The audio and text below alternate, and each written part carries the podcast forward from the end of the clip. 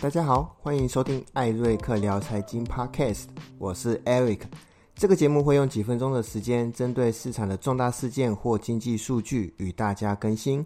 大家也可以在 IG 上搜寻艾瑞克聊财经，我都会在现实动态上放上美股、台股的一些资讯，让各位朋友们参考。那不要忘记订阅，这样才能收到节目的更新通知哦。那这两天呢，有一则消息传出来，哈，是有关这个瑞士信贷面临破产危机这件事情。那整件事情的这个前因后果，我我想大家可以自行在网络上搜寻，我这边就不多加的赘述，哈。我主要是针对就是呃，是否会造成像二零零八年那样的这个金融海啸，简单的跟大家呃厘清几个观点。那先说我的结论，在看完国内外的一些这个文章及现拿现在的这个市场跟二零零八年的市场做对比之后呢，我认为发生像二零零八年金融海啸的几率并不会到特别的大。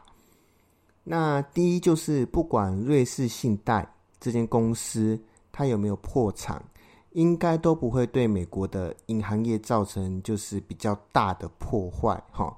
因为假如它破产的话，这个比较是属于自身经营可能不是那么完善的一些问题，那是个别公司的这个非系统性风险。那目前看起来的话，应该是不会像二零零八年那个美国金融业那样的系统性风险来的严重。那当时呢，就是说欧美市场的这个房贷哈，二零零八年因为整个体制不是特别的健全。那联准会又快速升息的情况下，金融业的这个他们必须要降低他们的整个财务的杠杆的比率，才使得一些金融产品的价格暴跌，那导致大型的金融机构陆续爆发一些财务的危机。那当然，从雷曼兄弟开始宣布破产后，就形成了一那个一系列的金融海啸，哈。那呃，目前呢，这个美国的房地产担保品的这个品质啊，已经相绝相对于这个二零零八年来说，已经是比较好了。那再加上现在其实，呃，虽然说在缩表跟升息，但是市场整个资金的流动性还是有，哈，都高于二零零八年的水平。那所以说，呃，再加上联总会有这个二零零八年的这个经验，哈，他们有办法说。如果一看到这个数据不对的话，是能够去及时的去应对的。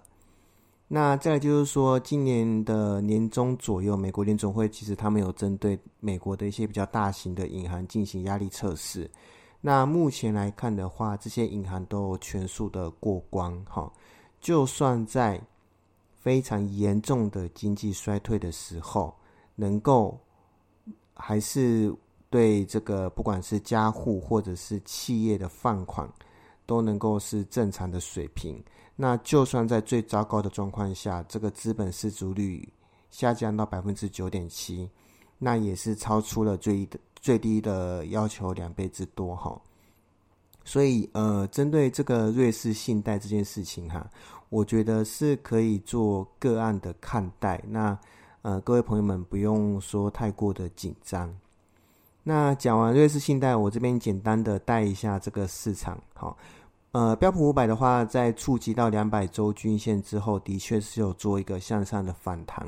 那反弹力道也是比较大一点点的。那目前呢，就先看到三千七百五十。那当然，在录音的当下，也就是二零二二年十月四号的晚上九点四十九分，它其实已经碰到了三千七百五十。哈。那最远最远呢，是可以看到三千九百一十五点，不过整体的方向还是逢反弹减码。那台股也一样，就是继续看万三不变，那一样维持反弹减码的格局。现在这个呃，不管是美股还是台股，基本面跟消息面都非常的混乱。那大概都是以技术面去主导整个市场的走向，所以我想大家也只能一步一步的去看，没有办法说一下子看到太远哈。那如果有最新的消息，我会在 IG 的这个现实动态上更新给大家。那就祝大家操作顺利，我们下期节目见喽。